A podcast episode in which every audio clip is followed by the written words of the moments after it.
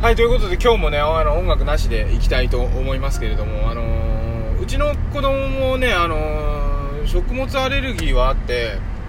えっと一番多い時で7種類ぐらいかなあったんですよ。7種類ぐらいじゃないな7種類。お米は食べれない。小麦はダメコーンはダメサバがダメ鮭がダメ。あと何言った？何言ったか分かんなくなってきちゃったけど。えっ、とあと大豆もダメか。うん。あとなんだ？ピーナッツとか？そういうのもダメ。って感じでまあ食べれないものいっぱいあったんですよ。まあでもねあのたまたまたまたまたまたま私が料理好きでああそうっすか。食べれないんですね。っていう感じであの売ってるものとかコンビニとかね、まあ、全部食べれないわけですよ。だけどまあやればできるよね。だってうちはお出かけ大好きでねご存知の通りあちこち出かけてますけど朝昼晩おやつって全部持っていけばいいだけの話だし。うん、なんかそんな感じでこうまあ楽しくねやってきてるわけなんですけどそもそもそのなんかいろいろ言われる障害っていうのは何なのかっていうのをね、あのーちょっと考えてみた方がいいなと思うんですね。でこういうふうに思えるようになったのもやっぱり子供が食物アレルギーがたくさんあるっていう風になってからなんですけどあの社会から見て障害があるっていうだけなんですよね。障害っていうのは障害物みたいな感じで例えばなんだろうな道路が、えー、と工事してて避けなきゃいけないとかさあとまあハードルとかそういうのも障害なのかもしれないけどまあ避けて通らなきゃいけない。まっすぐ行けるのに行けないってちょっと遠回りしなきゃいけないっていうことなんですよね。ででもさ遠回りすればいいいいじゃないですか別に。でそれをね社会と照らし合わせて障害だダメだみたいなそういう風になっちゃうのがねとっても残念だなと思って。障害の本質っていうのは人間が作った社会の中から見てとかそういう典型的なねことではない、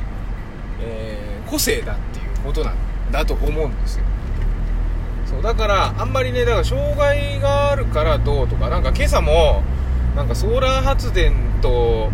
果物作りを掛け合わせてなんだっけな高さ 4m のとこにソーラーをつけてその下でブドウとか育てるとかいうなんか環境にいいんだか悪いんだかよくわかんないのがねなんか NHK のニュースでね流れてたんですけどねツイッターから。それちょっと関連記事っていうことで貼っとこうかな。ツイートね、うん。あの概要欄に。でなんかそこで障害者の就労支援みたいのするみたいなこと書いてあって。いやなんでそこでじゃなきゃダメなんだろうなって。別にその果物を作るっていうことがそこでできるんだったらどこでもできるっていうことはそこへってえでじゃあ障害ってないんじゃないのって思っちゃうんですよ。だから何基準すか？って思っちゃうわけ障害って。だ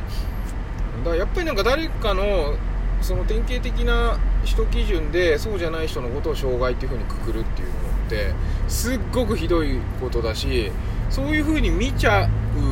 必要もないあのできないんだったら遠回りすればいいと思うんです例えば山で男坂女坂ってあってねあの体力に自信がある人は上りは男坂で、えー、と下りは女坂行くといいですよとかなんかあるけど別に体力自信なかったら行きも帰りも女坂登ればいいしめちゃくちゃ体力に自信があれば行きも帰りも男坂登ればいいしそういうことじゃないですか。あの富士山登山だって例えば5合目から登るんだってね途中の山小屋で1泊するかそれとも一気に登っちゃうかとかね。それはどっちもいいわけじゃないですか。なんかそれと同じようなもんだと思うんですよね。単純に遠回りするか早く行けるかっていうだけの話でその早く行けるんだああそうなんだっていうだけであ遠回りするんだそうなんだねってじゃあお互い気をつけていこうねなんか助けられることがあったら助けるねっていうことでいいんだと思うんですよね、うんあくまで自分基準で他人をどうこう比較しない。でその比較っていうのもね全世界の人と比較するわけじゃないじゃないですか。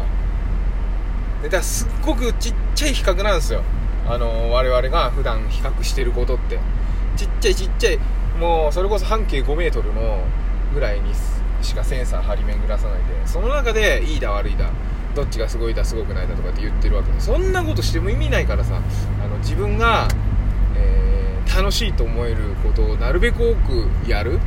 でなるべく多く見つけられる。なるべく多く見つけるにはたくさんチャレンジする。そういうことをやるためにはですよ。人のことどうこう言ってる暇ないんですよね本当は。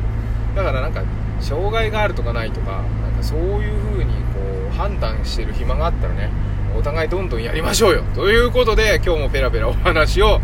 しました。はいじゃあちょっと今日はねサクッと終わりにしますなんかね iPad でいつも音楽をあのリアルで流しながらね話してるんで今日調子悪いんで